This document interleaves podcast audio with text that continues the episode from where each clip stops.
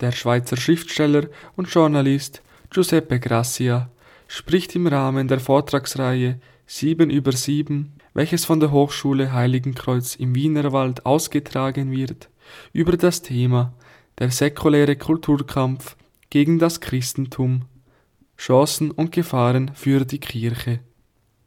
Ich wünsche Ihnen viel Freude und Erbauung.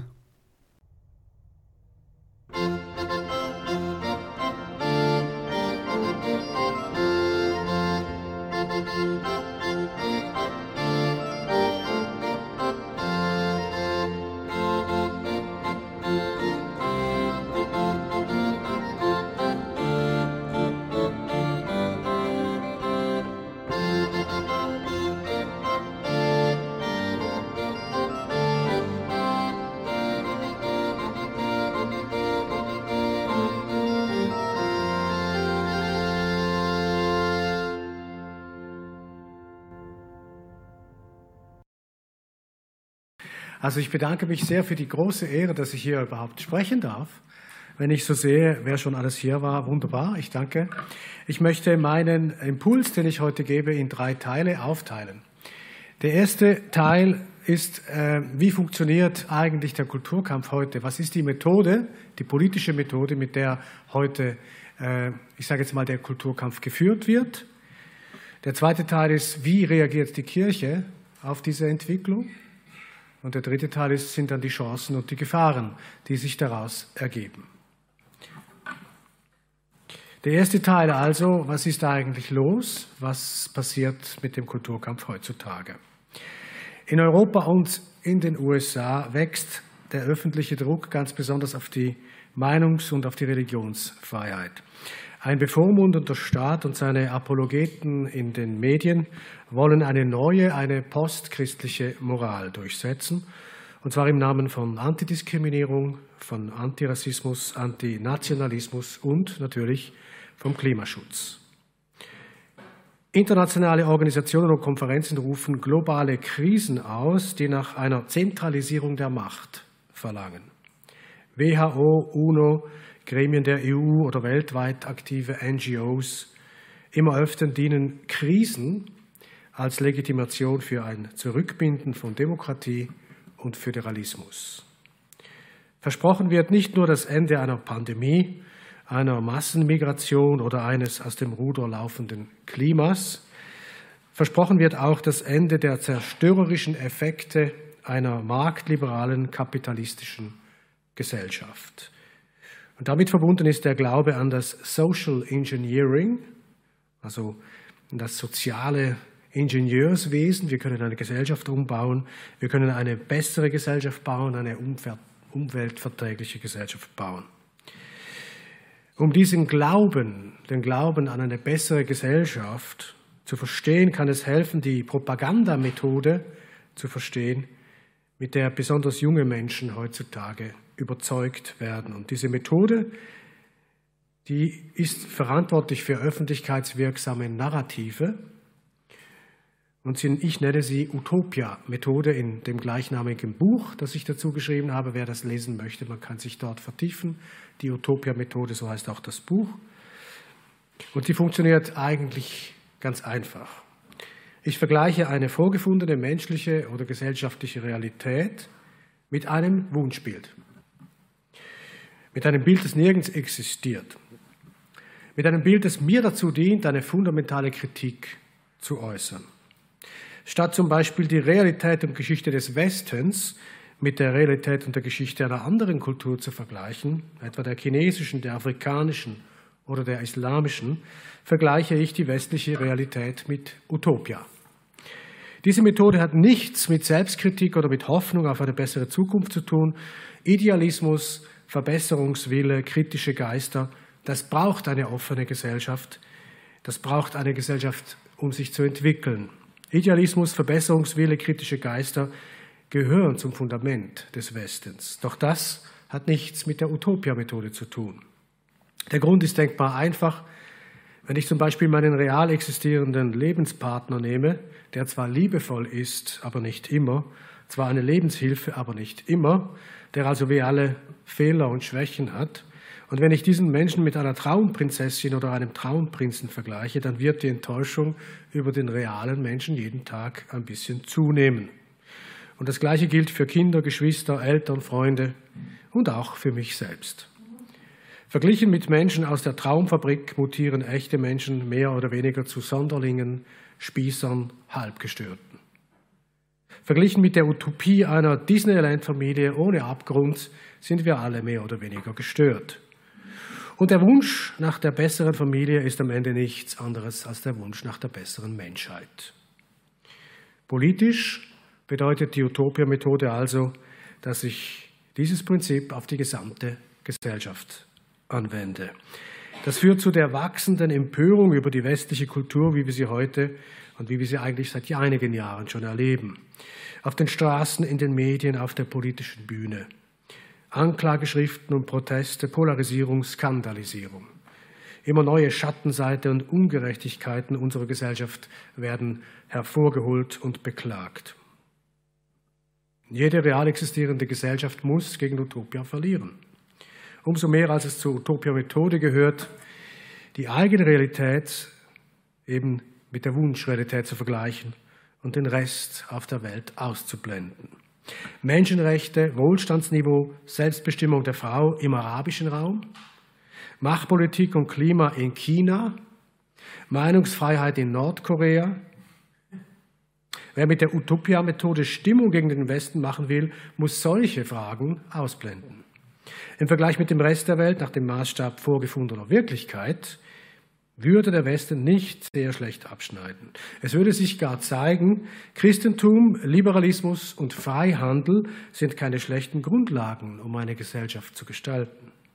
Und genau deswegen ist ein solcher Vergleich unerwünscht. Der real existierende Kapitalismus im Vergleich zum real existierenden Sozialismus à la Nordkorea oder Venezuela? Nein. Lieber die bösen Konzerne im Vergleich zu einem theoretischen gerechten Sozialismus, den es nicht gibt.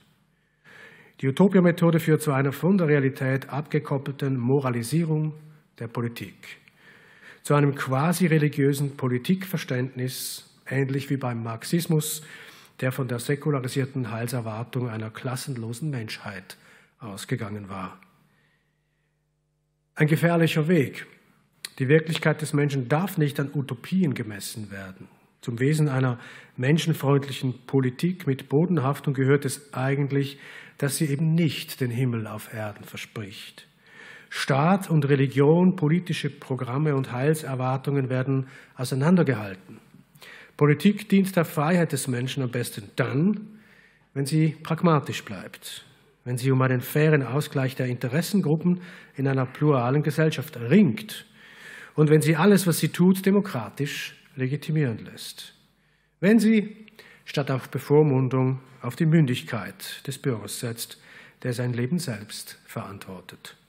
Eine solche Politik weiß, dass das Heil der Gesellschaft ebenso wie die Herzensbildung des Einzelnen keine Staatsaufgabe ist, sondern Sache des Menschen, Sache der Familie, Sache der Erziehung, Sache der Religion. Es ist noch nicht lange her, da war unseren Regierungen klar, der Staat lebt von Voraussetzungen, die er selber nicht garantieren kann. Und das Christentum gehört wesentlich zu diesen Voraussetzungen. Das ist heute nicht mehr konsensfähig. Der Massenwohlstand und große technologische Innovationen begünstigen einen Machbarkeitswahn, zu dem die Vorstellung gehört, dass es das Christentum nicht mehr braucht, dass es Gott nicht mehr braucht. Heute dürften viele Menschen denken, dass die Freiheitsgeschichte des Westens nicht dank des Christentums, sondern gegen das Christentum entstanden ist. Sie glauben, freies wissenschaftliches Denken, Freiheit des Gewissens seien Folge einer allgemeinen Evolution der menschlichen Vernunft einer Evolution, die nach der Überwindung der Religion quasi von Natur aus zu einer besseren Gesellschaft geführt habe. Ein bisschen so, wie sich das Wetter naturhaften Prozessen verdankt, ohne das Zutun eines Wettergottes. Nach dieser Logik haben uns die französische und die deutsche Aufklärung sozusagen aufgeklärtes Wetter gebracht, eine Art ausgedehntes humanistisches Hochdruckgebiet. ausgelöst von den Idealen der Aufklärung. Freiheit, Gleichheit, Brüderlichkeit. Wobei die Frage, woher diese Ideale kommen, in der Regel einfach mit der Aufklärung selbst beantwortet wird. Ähnlich wie beim Urknall, der auch sich selbst hervorgebracht hat. Oder man denkt sich, gefragt nach den Wurzeln der Aufklärung, ungefähr Folgendes. Der Mensch ist eben von Natur aus gut. Wenn man es zulässt, dass er seine Vernunft und seine Moral frei gebraucht, befreit von den bösen monotheistischen Religionen, dann kann die Gesellschaft aufatmen und alles wird gut.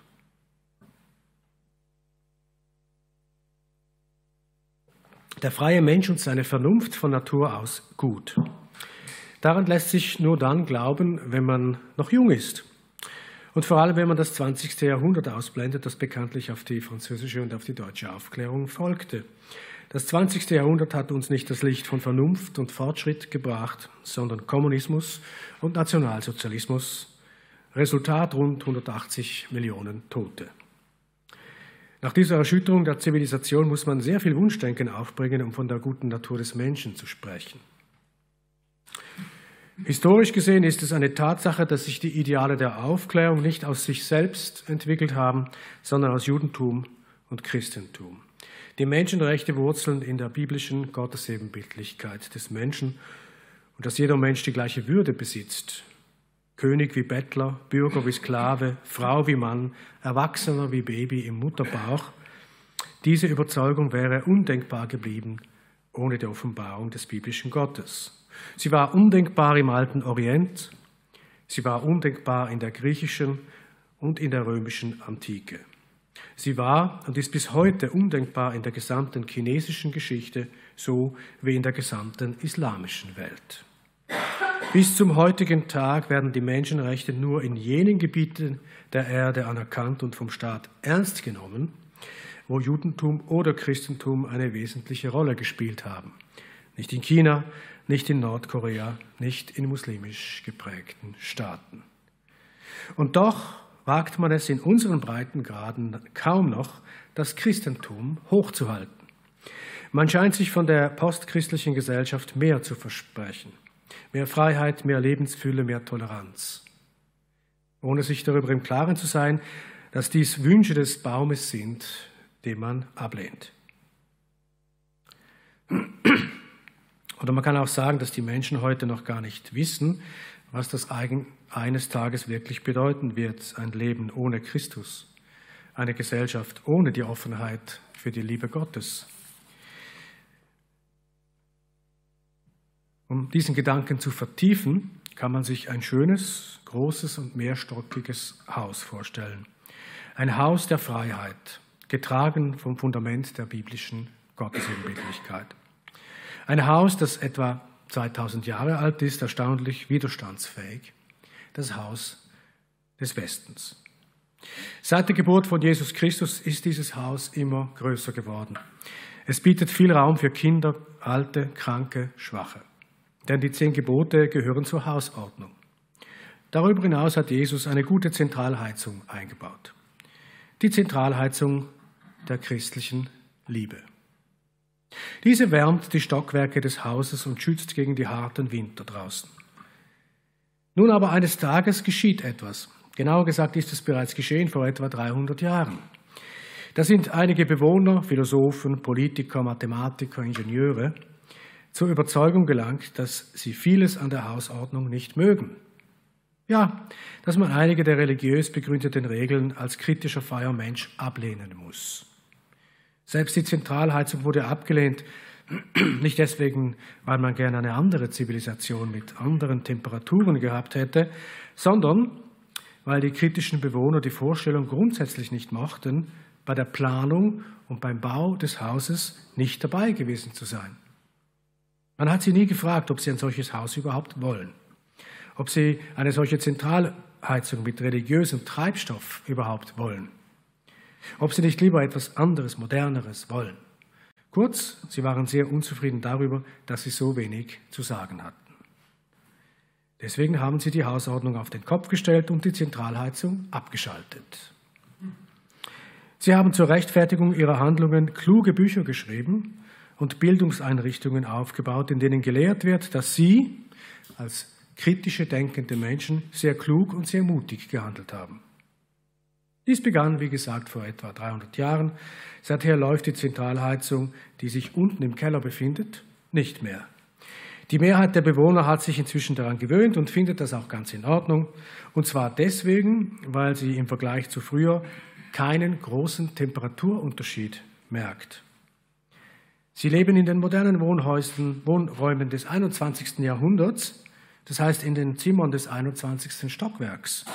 Und dort im 21. Stockwerk spürt man den Ausfall der Heizung noch nicht. Es gibt genügend Restwärme, denn bekanntlich steigt Wärme nach oben.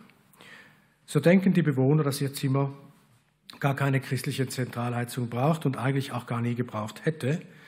Ja, sie glauben, das Christentum ist überhaupt überflüssig und wie sollen sie auch auf die Idee kommen, dass ihnen etwas fehlt? Wie kann man jemandem klar machen, dass er bald frieren wird, wenn ihm noch warm ist? Ich glaube, das beschreibt gut die Situation des Christen heute. Es ist eine Zeit, die nicht realisiert, dass sich die Restwärme verflüchtigt und sich bald zeigen wird, was das heißt, eine Gesellschaft ohne Gott. Nach der Schrift Das Ende der Neuzeit von Romano Guardini wird es eine dunkle Zeit werden. Die Halbheiten und Lauwarmigkeiten werden verschwinden. Die diffusen Wertedebatten, die heute Mode sind und die keine Kraft haben gegen die gesellschaftliche Abkühlung, gegen das seelische Lichterlöschen, das sich bereits an vielen Orten der Gesellschaft zeigt. Dazu muss man nicht einmal von den vielen Millionen Abtreibungen sprechen, die jedes Jahr durchgeführt werden. Oder davon, dass in vielen Staaten Froschleiche bereits mehr rechtlichen Schutz genießen als Embryonen, menschliche Embryonen. Es genügt, die tägliche Ökonomisierung des Lebens zu beobachten.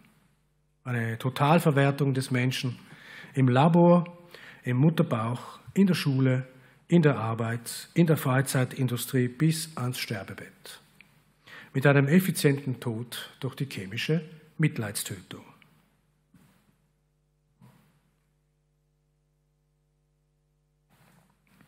Kommen wir nun zum zweiten Teil. Wie reagiert die Kirche auf diese gesellschaftliche Entwicklung?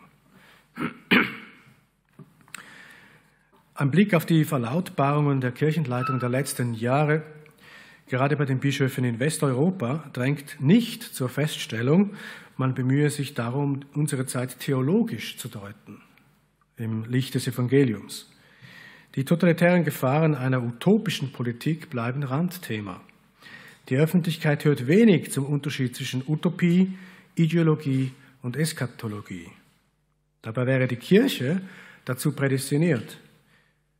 Etwa könnte sie den Hinweis geben, dass auch die edelsten Pläne für eine bessere Gesellschaft bereits an der Tatsache scheitern, dass sie nicht mit der Erbsünde rechnen.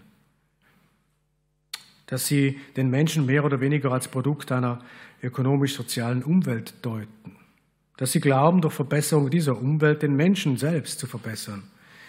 Oder mit den Worten des Schriftstellers Gilbert Chesterton, ich zitiere, die Erbauer Utopias haben den Eckstein der Erbsünde verworfen.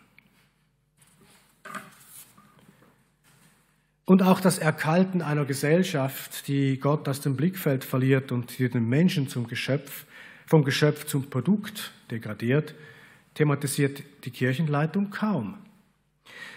Diese ist absorbiert von internen Richtungskämpfen, von Macht- und Ämterfragen. Das führt zu einem, wie ich es nenne, strukturellen Narzissmus. Vor etwa 30 Jahren hatte Papst Johannes Paul II.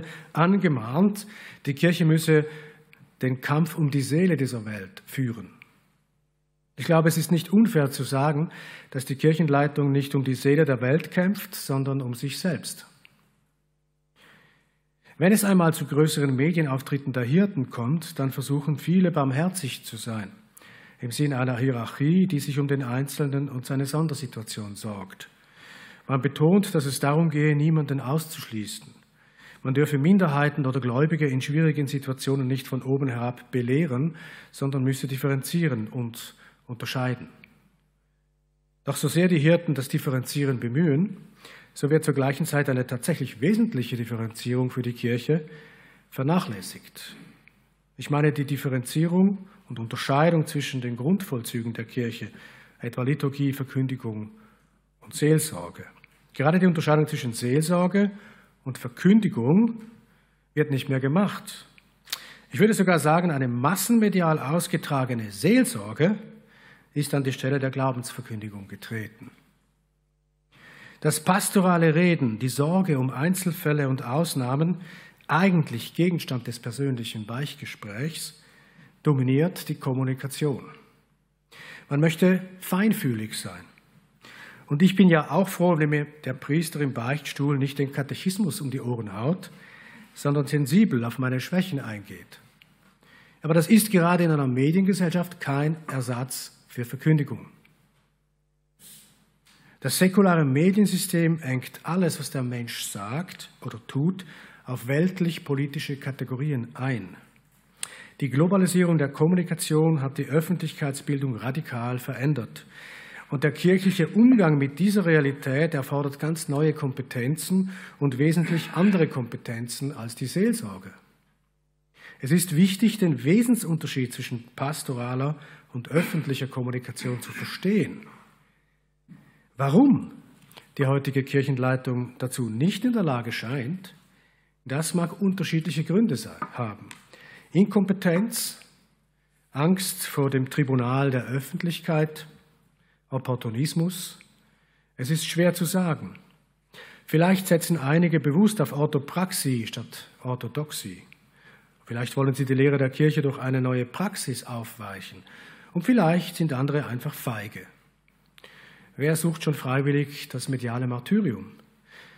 Vielleicht möchte man durch das Weglassen unbeliebter Inhalte weiterhin im Mainstream mitschwimmen. Mitschwimmen als sanfter, urteilsfreier Seelsorger. Oder es führt das Ganze zum Stockholm-Syndrom gegenüber dem sprungbereiten Social-Media-Mob, sich verbünden mit dem eigenen Geiselnehmer. Es ist leider in der Kirchengeschichte nichts Neues. Wir begehen dieses Jahr den 400. Geburtstag des Mathematikers, Literaten und Philosophen Blaise Pascal. Er wurde am 19. Juni 1643 in Clermont-Ferrand geboren. In seinen Briefen in die Provinz Le Provincial, Provincial setzte er sich mit der Moraltheologie der Jesuiten auseinander. Diese unterminierten mit sophistischer Kasuistik die Sittenlehre der Kirche und verkehrten sie teilweise ins Gegenteil. In seinem fünften Brief an die Provinz vom März 1656 schrieb Pascal, ich zitiere, Sie müssen wissen, dass es keineswegs das Ziel der Jesuiten ist, die Sitten zu verderben. Das liegt ihnen fern. Allerdings ist es ihre einzige Absicht auch nicht, sie zu verbessern. Das wäre keine gute Politik. Ihr Gedanke ist vielmehr der folgende. Sie haben eine so hohe Meinung von sich selbst, dass sie es für das Wohl der Religion als nützlich, ja als gleichsam unerlässlich erachten, dass sich ihr Einfluss überall hin erstrecke und die gesamte Seelenführung in ihrer Hand liege. Da nun die strengen Grundsätze des Evangeliums wohl geeignet sind, um eine bestimmte Art von Menschen zu lenken, so bedienen sie sich ihrer immer dann, wenn es vorteilhaft erscheint. Aber da dieselben Grundsätze nicht mit dem sich vertragen, was die Leute im Allgemeinen erstreben, so verzichten sie bei diesen dann darauf, um alle Welt zufriedenstellen zu können. Und aus diesem Grunde benötigen sie eben Kasuisten, die sich dieser Unterschiedlichkeit von Tag zu Tag anpassen. Ich glaube, nach diesen Worten, die fast 400 Jahre alt sind, kann man sagen, es gibt und gab immer schon diese Illusion, diese Illusion, die viele Hirten hatten und heute noch haben. Und es ist die Illusion, dass die Relativierung der Lehre der Kirche mit pastoralen Mitteln gute Früchte bringen könne. Dass man das Evangelium einsetzen dürfe als strategisches Instrument der Pädagogik und des Machterhaltes. Dass die Menschen sozusagen unter dem Radar des Katechismus zum Glauben verführt werden könnten. Das Resultat ist eine taktierende Kirche, Auf dem Turm einer solchen Kirche erkennen wir nicht mehr ein in der Sonne aufscheinendes Kreuz, sondern die Windfahne, wie der Philosoph Nicolas Gomez Davila sagt. Um fortschrittliche Zeitgenossen eben nicht vor den Kopf zu stoßen, sucht man die Mehrheitsfähigkeit mit den Mitteln der Mehrdeutigkeit. Aber das wird am Ende durchschaut. Die Menschen sind eben nicht blöd. Und irgendwann fühlen sie sich manipuliert und misstrauen der Kirche. Und nicht nur für Gläubige, die Orientierung suchen, ist das ein Verlust, sondern generell für die Gesellschaft. Der unverkürzte Glaube ist nämlich gerade wirklich das Salz der Erde, das ansonsten fehlt. Er zeigt den Weg zum Leben in Fülle und wirkt eigentlich wie ein sakramentales Korrektiv. Ein Korrektiv zur weltlichen Logik von Macht und Machterhalt von Ausbeutung und Konsum. Und dass wir uns nicht falsch verstehen, ich will die Welt nicht schlecht reden, ich mag die Welt, ich bin gern hier. Und unsere Zeit bietet großartige Hightech-Produkte, ich bin ein großer Hightech-Fan. Forschung, Medizin, Innovation für hunderte Millionen von Menschen wurde ein unglaubliches Lebensniveau erreicht, ohne Vergleich in der Menschheitsgeschichte. Aber es gibt eben auch die Gefahren. Zum Beispiel die Gefahr der Beschleunigung und der Entgrenzung. Entgrenzung im Digitalen, das Internet, der Transhumanismus, Entgrenzung im Familienleben, Patchwork, Ehe für alle, Leihmutterschaft, Entgrenzung im Sexuellen, Sex ohne Fortpflanzung, Sex ohne Liebe, Fortpflanzung ohne Sex. Entgrenzung im politisch-kulturellen, Globalisierung, Auflösung Nationalstaat oder Entgrenzung im religiösen, Patchwork-Religion, Weltethos. Wenn man das alles berücksichtigt, dann erleben wir zwar einen nie gekannten Massenwohlstand, Zugleich droht die Unterwerfung des Menschen unter die Bedürfnisse von Technik, von Wissenschaft und von Markt. Es droht die Verinnerlichung der Maschinen und der Nutzenlogik. Ich bin, was ich leiste.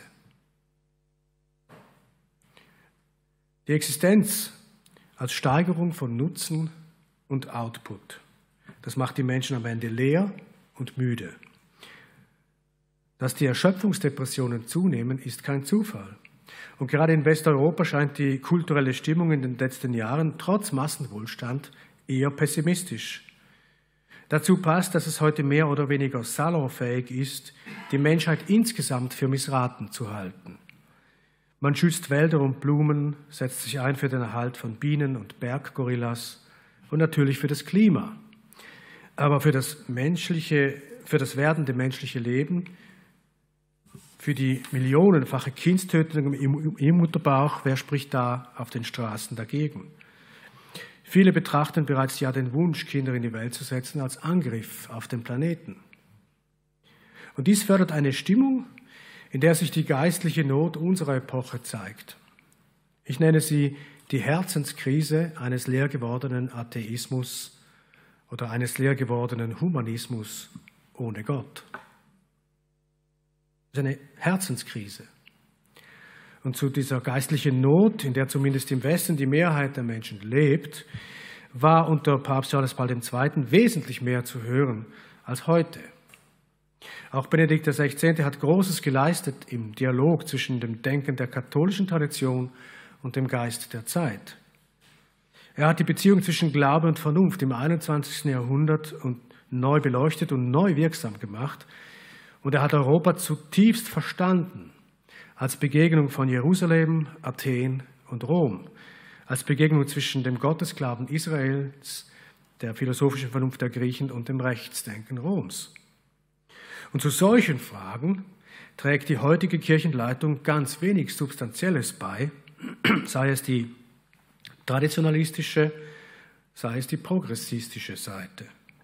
Die Progressiven sind meiner Meinung nach nicht auf Augenhöhe mit der Gegenwart, weil sie seit Jahrzehnten Probleme wälzen, die sie selber mit der Lehre und der Ordnung der Kirche haben. Es ist, als wären sie in der sexuellen Revolution des letzten Jahrhunderts stecken geblieben, die heute kein Zeichen der Zeit mehr ist und die auch von jenen, welche diese Revolution mitgelebt haben, inzwischen kritisch gesehen wird. Auch die Traditionalisten, die, seit, die dem Zweiten Vatikanischen Konzil die Schuld an der aktuellen Lage geben, sind nicht auf der Höhe der Zeit. Sie scheinen noch tiefer in der Vergangenheit festzusitzen, irgendwo im Nachgang der Französischen Revolution. Das zeigt sich an ihrer Ablehnung der kirchlichen Erklärung Dignitatis Humane zur Religionsfreiheit. Eine Erklärung, die den Vorrang der Person als Ebenbild Gottes vor jeder religiösen und politischen Macht betont, ohne den Wahrheitsanspruch des Glaubens zu relativieren. Zu sagen, dass Gott niemanden zur Wahrheit zwingt und deshalb auch die Kirche die Freiheit des Individuums zu achten habe, ist eine Sache. Aber das bedeutet nicht, die Wahrheit Gottes und die Lehre der Kirche zu relativieren. Und wer diesen Unterschied nicht versteht, der kann nicht auf Augenhöhe mit einer demokratisch-freiheitlichen Zeit leben. Der hat Angst vor dem Wahrheitsverlust des Glaubens und wird sich aus dieser Angst heraus den Gottesstaat zurückwünschen.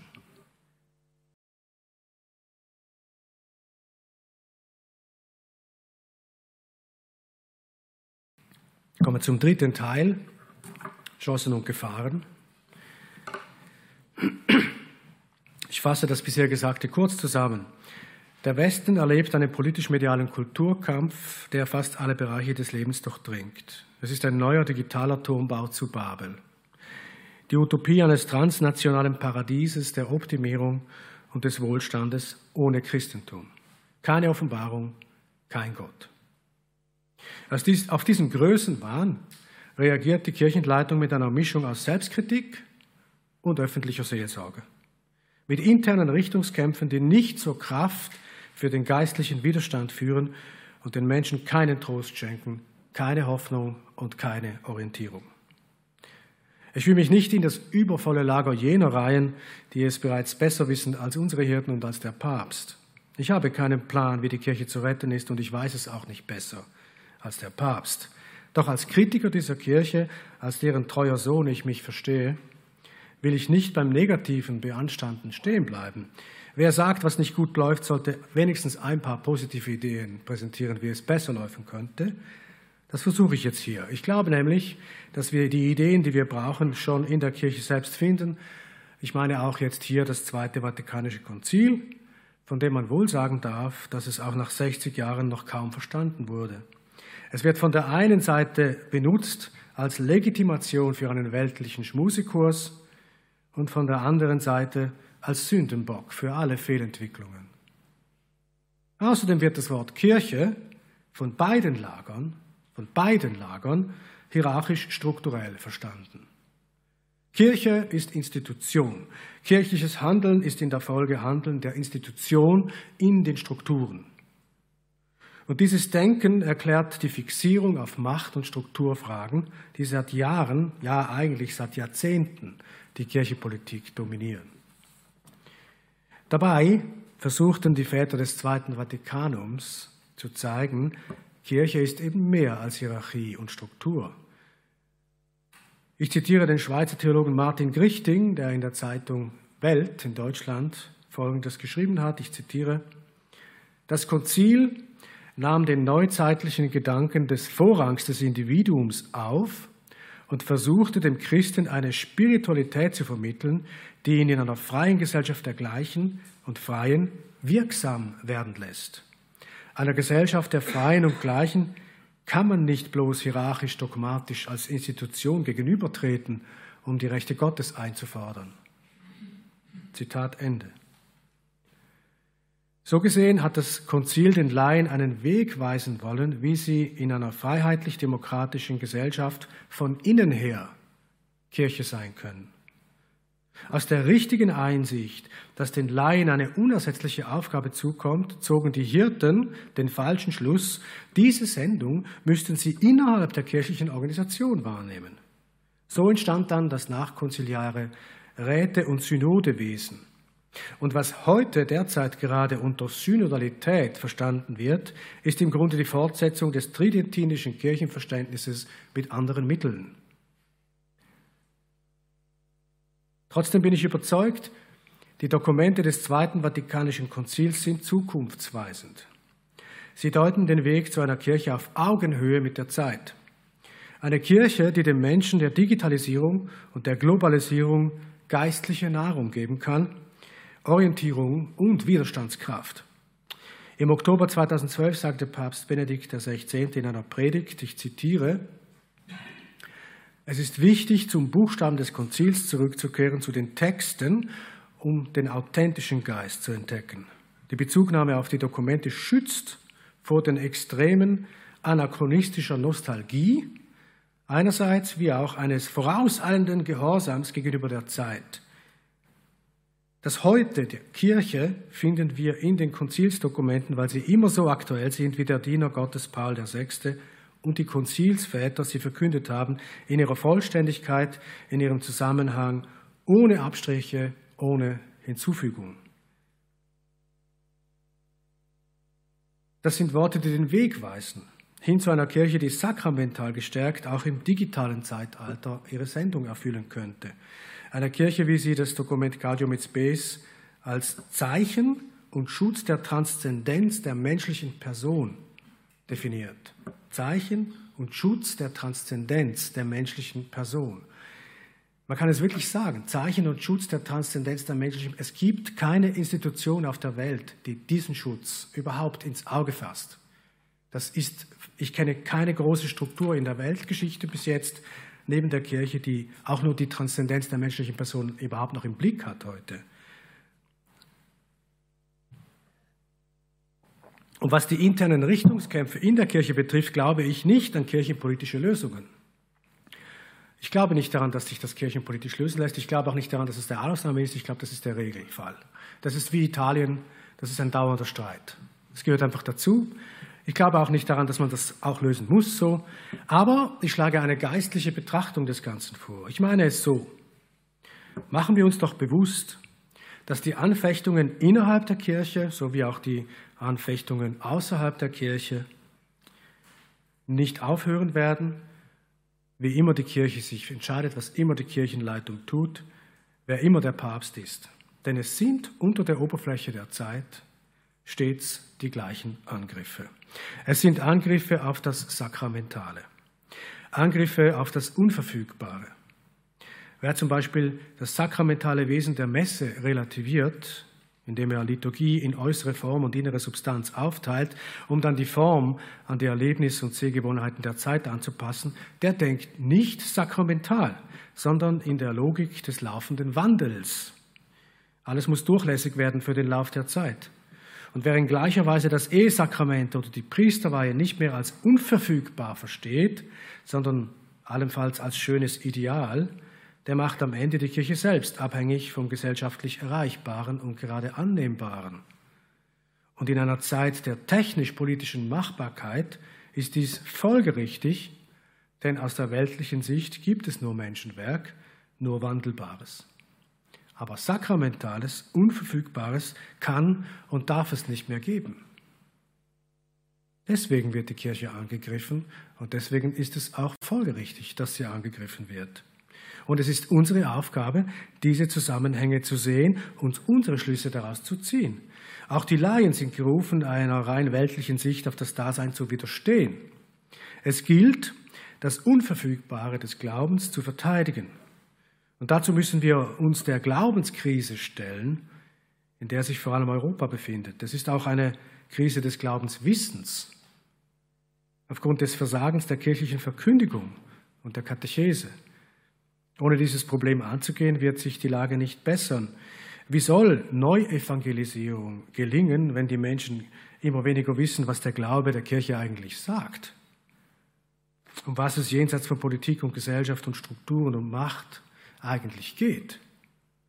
Wie soll es ein Laienapostolat geben ohne Hirten, die uns sakramental stärken für den Auftrag? Wie soll Gott unsere Bitte aus dem Stundenbuch erfüllen? Mach deine Gläubigen zum Licht der Welt, mach sie zum Salz der Erde. Ich hoffe, dass eines Tages wieder mehr öffentliche Stimmen zu hören sind, die unsere Zeit im Licht des Evangeliums deuten, statt umgekehrt. Stimmen, die zum Beispiel Folgendes sagen. Ja, Globalisierung und Digitalisierung können Fortschritt bringen, Wohlstand. Aber die Optimierung des Lebens durch Selbstverwirklichung, Das ist ein falsches Versprechen, eine Fata Morgana für die Seele, die ohne Gott austrocknet. Und die Utopie vom neuen digitalen Weltbürger, nationale sexuelle technische Entgrenzung, das bedeutet nicht Befreiung, sondern Entfremdung, Versklavung. Lasst euch nicht täuschen, jeder einzelne von euch ist mehr wert als der globale Jahrmarkt, der euch umgibt. Eure Würde ist größer als der Output, den ihr liefert. Eure Bestimmung ist nicht das Fitnesscenter der Hightech-Gesellschaft. Ihr seid nicht gut organisierte Partnerschaftsbehörden, ihr seid keine Konsumtempel, ihr seid bestimmt für das ewige Leben. Es geht um euren Tod und eure Auferstehung, um die Frage, ob du deine geliebten Toten wieder siehst, ja oder nein. Das ist die Botschaft, das ist die Hoffnung. Natürlich werden viele auf andere Weise ihren Glauben bezeugen. Sie werden abseits der öffentlichen Foren im persönlichen Raum der Familie reden, anders reden, vielleicht nicht so pathetisch. Aber wie es schon in der früheren Kirche geschehen ist, in jedem Fall braucht es eine ehrliche Aufarbeitung des Versagens der Kirchenführung der letzten Jahre. Vor allem in der Verkündigung und der Katechese. Nur so kann es Neuevangelisierung geben. Ich kenne ganz wenig Menschen, auch in der katholischen Szene, die überhaupt noch wissen, Wissen wirklich vom, vom Glauben, Substanzwissen haben. Ich glaube, es ist ein weiter Weg bis dorthin. Und im Moment habe ich den Eindruck, dass zumindest die tonangebenden Hirten in Westeuropa nicht bereit sind, sich mit den Mächten der Zeit überhaupt anzulegen. Sie glauben eher an Appeasement. Während Millionen von Christen konfrontiert sind mit einem aggressiven, ins Totalitäre kippenden Säkularismus, mit einer millionenfachen Verfolgung, physische Verfolgung, psychische Verfolgung, sanfte Verfolgung, harte Verfolgung. Währenddem alles das passiert, versuchen die Bischöfe nett und sanft zu sein. Der fundamentale auf Angriff auf die Religionsfreiheit der Christen und der Kirche selbst, wie er sich innerhalb der EU längst abzeichnet, ist mit öffentlicher Seelsorge weder zu verhindern noch zu bewältigen. Und auch taktische Mehrdeutigkeiten oder das Schweigen werden nicht helfen. Und am Ende, das darf man nicht vergessen, verlangen Revolutionäre einer neuen Ordnung immer, dass man ihrem Programm zustimmt. Und wenn man nicht zustimmt, Kopf ab.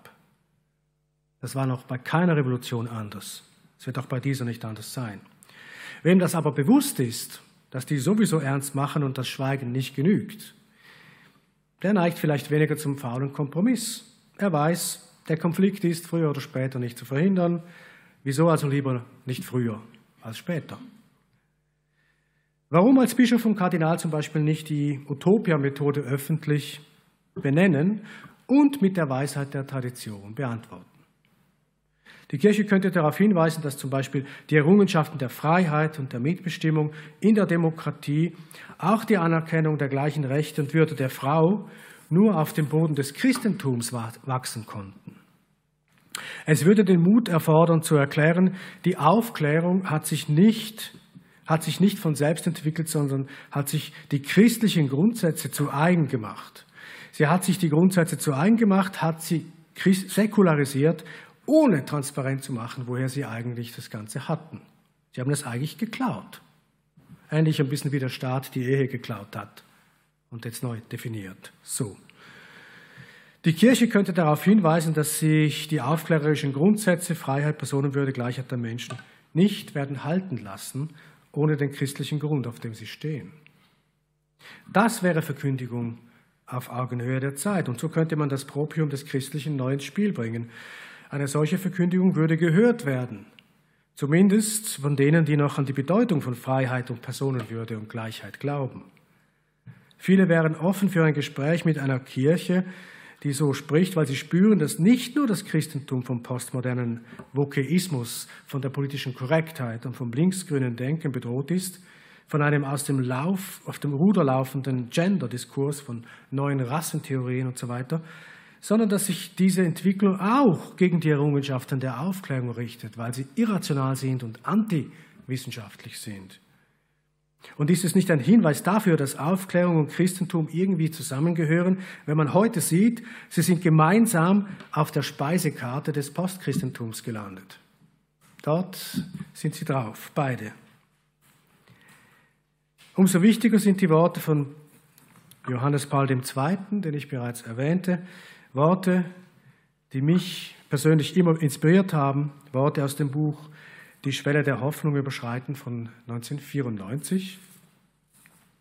Ich zitiere, die Kirche nimmt mit dem Geist dieser Welt täglich neu die Herausforderung an, die nichts anderes ist als der Kampf um die Seele dieser Welt.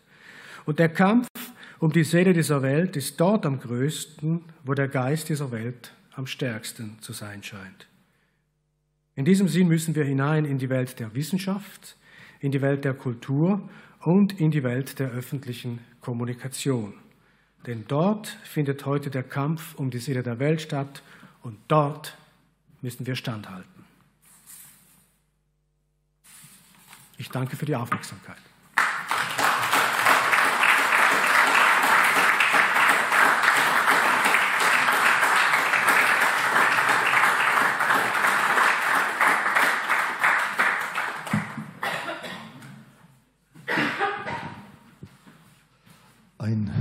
Doppeltes Dankeschön. Zunächst mal danke, dass Sie sich in diesem ersten Vortrag so gut an die Zeit gehalten haben. Das ist nicht häufig in unserem Rahmen. Und es ist sehr schön, dass Sie da ein Beispiel für die anderen gegeben haben. Ein zweites großes Dankeschön für den meiner Meinung nach sehr guten Einstieg in die Thematik dieses Semesters. Wie gehen wir um mit den gesellschaftlichen Herausforderungen innerhalb und außerhalb der Kirche? Und Sie haben als, wie Sie sagen, treuer Sohn der Kirche durchaus kritisch aber ich denke auch durchaus konstruktiv einige Impulse geben können. Aber jetzt gebe ich mal Ihnen das Wort. Rückfragen, bitte, große Bitte, keine Co-Referate, einfach Fragen. Also wer hat denn Fragen und Bemerkungen zu dem Vortrag? Ja.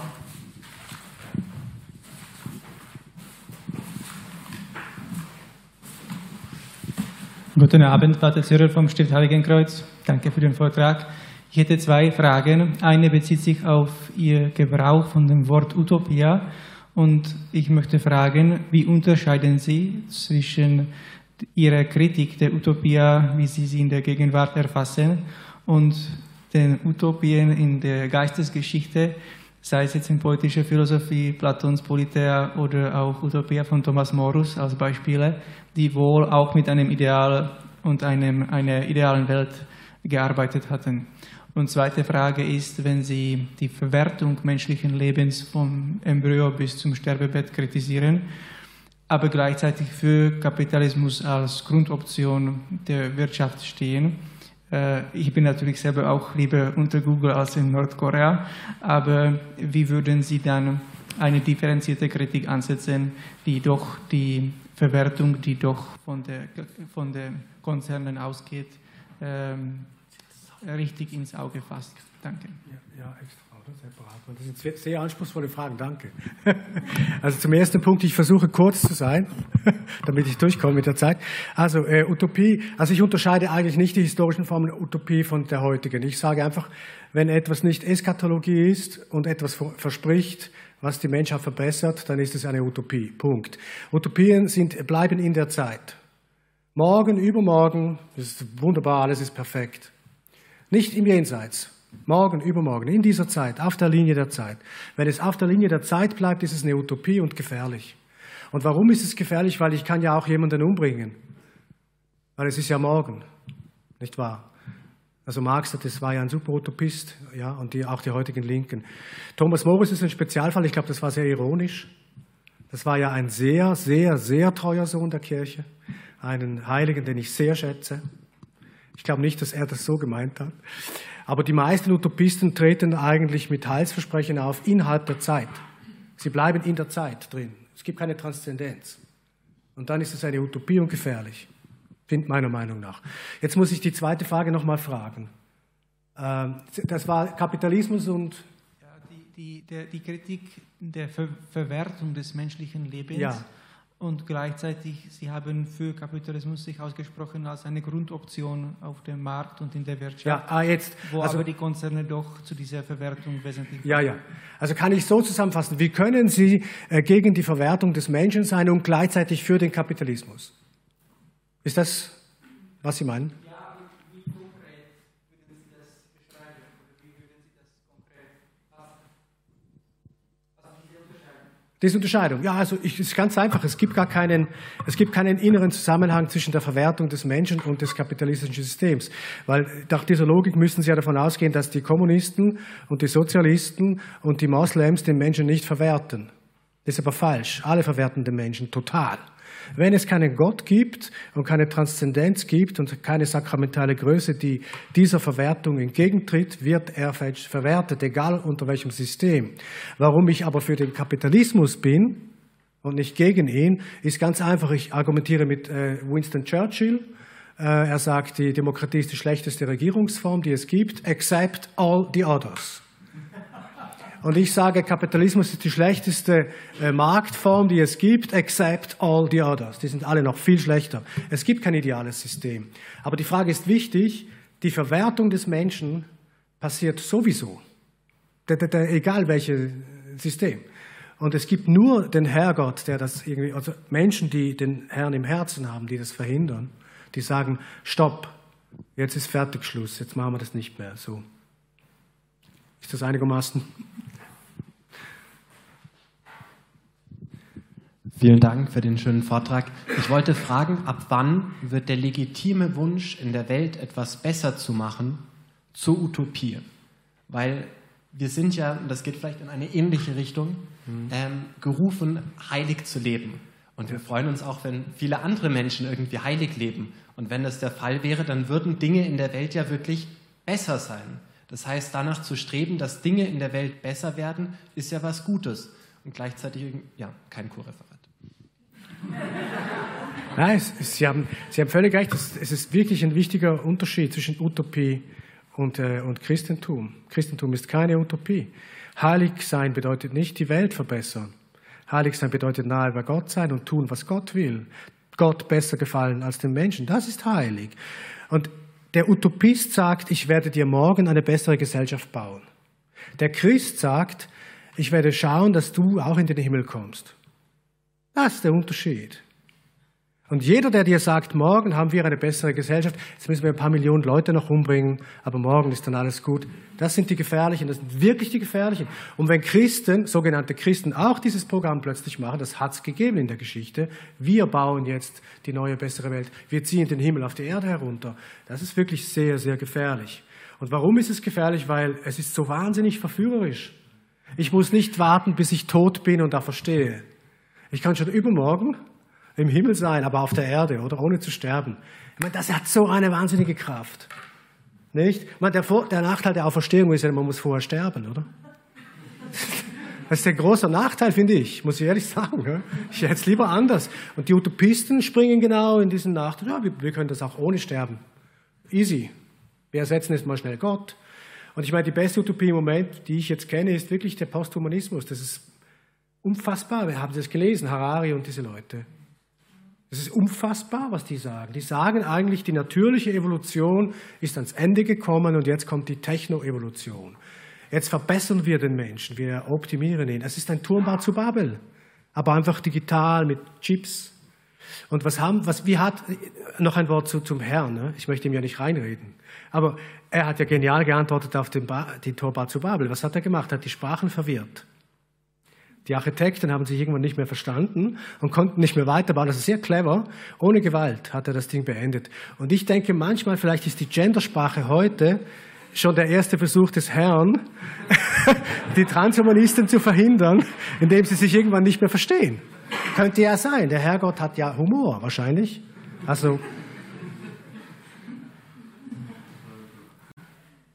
Sie haben ja gesagt, dass durch diesen durch die Motivation, Anerkennung in der Welt zu finden, hat man diese Einzelfallgerechtigkeit gemacht und die Barmherzigkeit verfolgt und hat sich aber dabei von der Theologie her aufgelöst. Äh, so habe ich sie verstanden. Und es stimmt nicht? Nein. Dann, dann, möchte ich Sie gerne dazu bitten, das nochmal deutlicher Nein. zu formulieren. Man hat die zwei Grundvollzüge der Kirche, die beide wichtig sind, Verkündigung und Seelsorge. Äh, man hat die Seelsorge in die Öffentlichkeit getragen, wo sie nicht hingehört. In die Öffentlichkeit ist Politik und dort ist Verkündigung. Und in der Seelsorge äh, ist das die Differenzierung, die Begleitung. Und man hat das verwechselt und hat die Verkündigung weggeworfen. Nicht die Theologie. Die Verkündigung. Mhm. Und kann es vielleicht auch damit zu tun haben, dass man nicht mehr so ein Idealbild von Männlichkeit in einer Gesellschaft verfolgt und äh, sich allen möglichen Ideen äh, an, an, anwirft und hat das was vielleicht mit der Rolle des Mannes in dieser Gesellschaft zu tun? Da, da, dazu wollte ich Sie noch was fragen. Also ich meine jetzt nicht die Bischöfe, Sie meinen die, alle Männer. Oder? Ich meine alle, ah, generell. Die Männlichkeit, ja, der Verlust. Ja, das, ist, das würde nochmal einen Abend füllen, diese Männlichkeit. Ja, ja. Aber ich bin, ich, ich, es geht schon ein bisschen. Aber warum hat man die Verkündigung weggelassen? Ich glaube, weil es bequem ist, oder? Weil ich kann ja, wenn ich jetzt hier äh, ein, ein, ein, ein, äh, ein sehr urteilsfreier Seelsorger wäre hier, dann könnte ich Ihnen allen sagen, ja, ich verstehe deinen Sonderfall. Normalerweise sollte man nicht töten, aber in diesem Fall verstehe ich und so weiter. Ne? Das ist dann, dann bin ich irgendwie unangreifbar irgendwie, oder? Das ist einfach wahnsinnig bequem. Wenn ich aber sage, das ist falsch, grundsätzlich falsch, abtreiben ist falsch in jedem Fall, auch nach einer Vergewaltigung, dann bin ich sehr unbeliebt. Das sage ich so.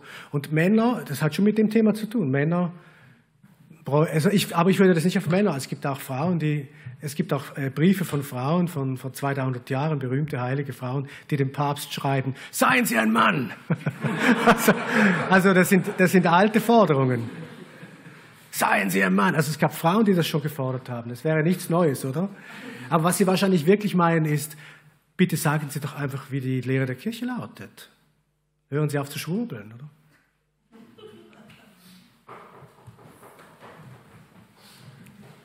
Ist noch mal eine Frage? Hat diese westliche Zivilisation, dieses christliche Europa nicht auch ähm, die christliche Utopie hervorgebracht und hat diese christliche äh, Utopie nicht auch unser Leben gestaltet, weil ich, ich denke da auch politisch, nicht?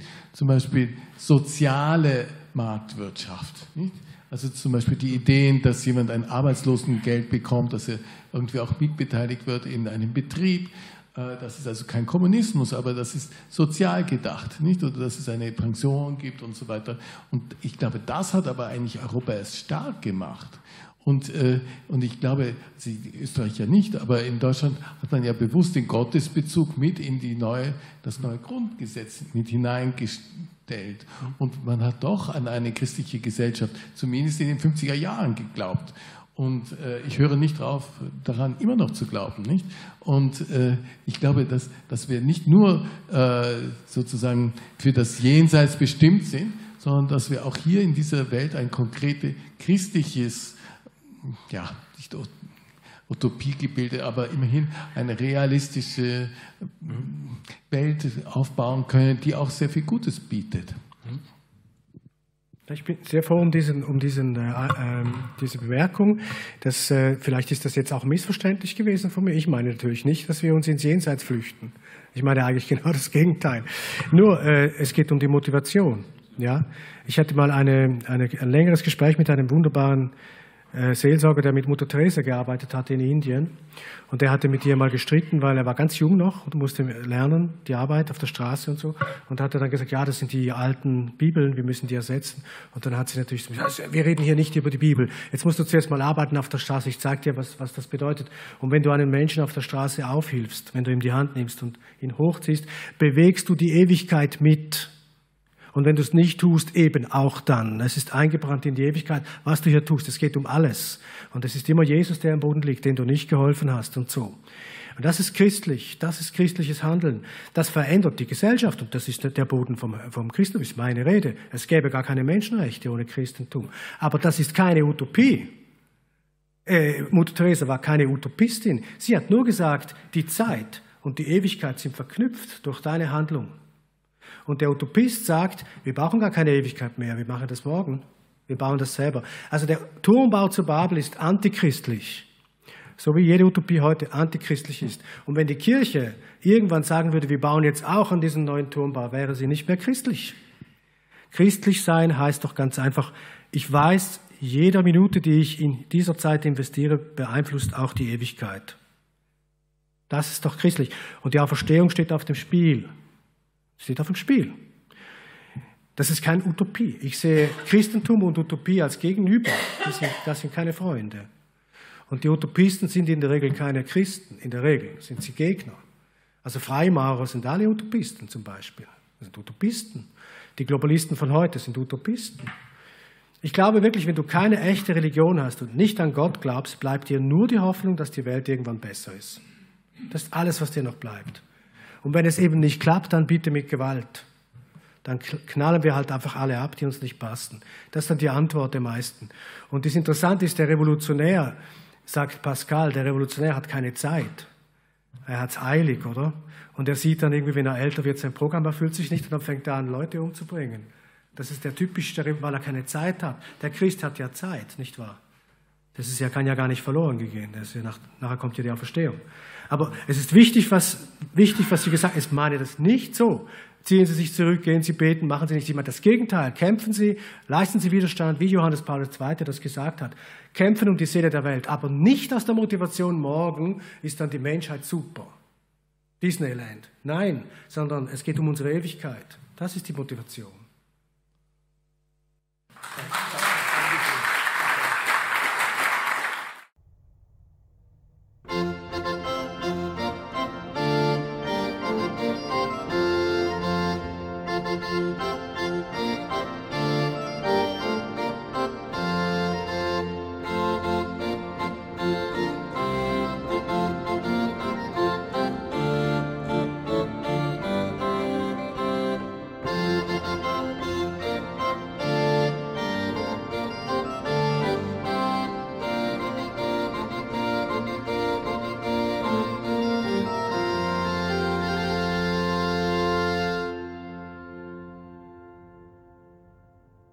Sie hörten jetzt den Vortrag Der säkuläre Kulturkampf gegen das Christentum, Chancen und Gefahren für die Kirche, welcher vom Schweizer Schriftsteller und Journalist Giuseppe Gracia im Rahmen der Vortragsreihe 7 über 7 an der Hochschule Heiligenkreuz im Wienerwald vorgetragen wurde